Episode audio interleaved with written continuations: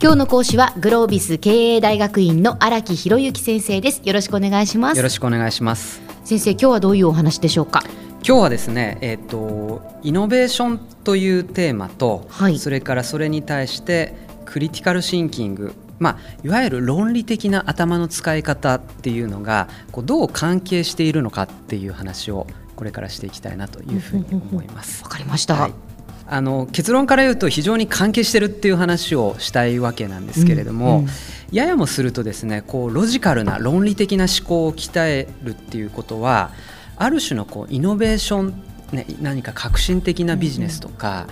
うん、ちょっと今までの延長線上にないビジネスを考える上でそういう自由な発想を妨げるんじゃないかみたいなことを聞かれる場合があるんですよね。その積み上げで論理をやっても、はいはい、やっぱイノベーションにはつながらないみたいな、うんうん、そういう話がこうよくされるんですけれども実はそんなことはありませんと。いうことを申し上げたいんですけれども、はい、そのためにも、えー、クリティカルシンキングもしくは論理思考で我々が大事にしている2つのキーワードをちょっとお伝えしながら、あのイノベーションとの関係をお伝えしたいと思うんですけれども、はい、一つのキーワードがですね、うん、イシューに常に立ち戻りましょうっていう話をしているんですね。イシューに常に立ち戻る、はい、はい、イシューというのは何かというと、うん、今我々が考えるべきそもそも論っていうようなそんなえー、日本語で言うとそんな感じ、はいはいはい、ちょっと長ったらしいんでイシューっていう言い方をしてるんですけれども結構ですね我々ってそのそもそも論とか何を考えるべきだったのかっていうのを忘れて議論が盛り上がっちゃうことっていうのがありますね。往々にしてあるんですよね。はい。でそれに対していろんな人間関係とかが積み重なっちゃって もう何考えてんだかよく分かんない。知らない間にあそことあそことの部署の対決になってどっちが勝つかみたいなことやってるんだけど。そもそも何が目的だったのっていう、はいでやっぱりそのそもそも論っていうことって常に大事なことで、うんうん、やっぱりこう細かいロジックなんかどうでもいいから絶えず我々は頭の片隅でイシューつまりそもそも論ということを押さえておきましょうということを言ってるわけなんですけれども、えええー、やっぱりですね多くのイノベーターと私も接する機会があるんですけれども、はい、そういう方っていうのは常にもう本当の根本の肝のそもそも論っていうのを絶えず口にしているとか抑えているだとかそこからぶらさないみたいな話っていうのが出てくるんですね。だから、えっと、ビジネスの現場っていうのはそのプロジェクトがねうまく予定通り進まなかったりとかお客さんからクレームを受けたりとか、うん、魅力的な提案が相手から来たりとか、うん、こういろんな細かい事象に心奪われるわけですよ。はい、でそれに対していちいちどう対応しておこうかっていうことにそういう誘惑に駆られるんだけれどもちょっと待てと我々のビジネスそもそも何したいんだっけみたいな話にぐーってこう引き戻す。でそこの根本が頭にあるかどうかって結構大事な話だったりもするんで、はい、なのでやっぱりこのイシューに常に立ち戻るって我々がこうクラスとか論理思考の場面で言ってることっていうのは、イノベーションに極めて大事なことじゃないかということ、うん、えー、これがやっぱりだから日常の行動原理にどれぐらい根付いているか、はい、これが一つ大事なことなんじゃないかなと。これが一つ目のキーワード、はい、ということなんですけれども、えー、もう一つがですね、これも、えー、クリティカルシンキングで言っていることなんですけれども、えー、当たり前を疑う前提を疑うという話なんですね。は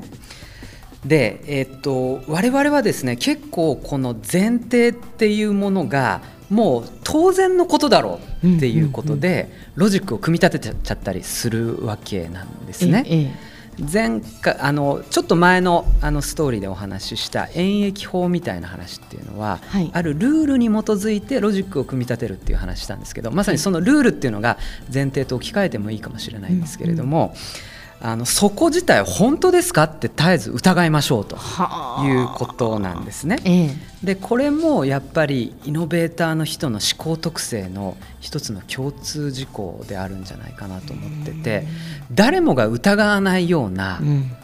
えなんでそんなこと聞くんですかみたいなことにこうメスを入れると。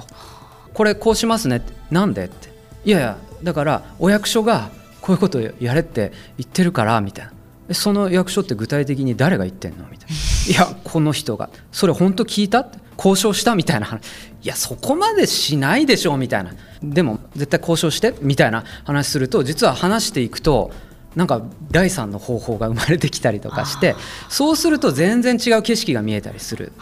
みたいなことっていうのが実はですね結構ビジネスをイノベーションにつなげるためのなんか本当の根底になんかそういう思考原則があったりするわけなんですよね。うんええ。だからこそ我々ってもうそもそもこういうビジネス考える時に考えたこともないようなもうベーシックな部分、うん、そこに立ち戻って考えていくっていうことがすごく大事なんじゃないかなということなんですね。はい、ただこれって実は現場でやるとものすごい大変というか、うん、どこまで疑わなきゃいけないんだみたいな話になって。えーあのその辺って結構大事だったりするんですけれども、うん、怖いのはやっぱりそういうことを疑う人がいなくなる環境って怖いんですねだから組織に新しい血をできるだけ入れといた方がいいっていうのはやっぱりそこにつながる話で新しい人って素朴な疑問を投げかけるわけですよ。はい、なんでこんなことやってんですかみたいな。うんうんでそうするとえだって普通じゃんみたいな、うん、それぐらいで、今までやってきたから。そうそうそうそうそうそう。なので転職者みたいな人だったりとかもしくは新卒採用の方でもいいと思いますし、うん、もしくは異業種とコラボレーションする機会だとかやっぱりそういうもう組織の前提を疑う当たり前を疑うみたいな、うん、そういうこう環境に組織を作っていくっていうことがもう一つ大事なことのようにも思います。はい。まあ、以上ですね今日お伝えしたことをまとめで申し上げますと、はい、冒頭にそのイノベーションとクリティカルシンキング論理思考っていうのがこうどれぐらいこう密接かどうかという話をテーマでお話しするということを言ったんですけれども、うん、2つキーワードとしてですねイシューに立ち戻るという行動様式前提を絶えず疑いましょうというもう一つの行動様式。これっていうのはクリティカルシンキングで常にやってることなんですけれどもこれはやっぱりイノベーションとかイノベーターの思考原則にものすごく密接に関係するという話をさせていただきました。今日の講師はグロービス経営大学院の荒木博之先生でした。どうもありがとうございました。ありがとうございました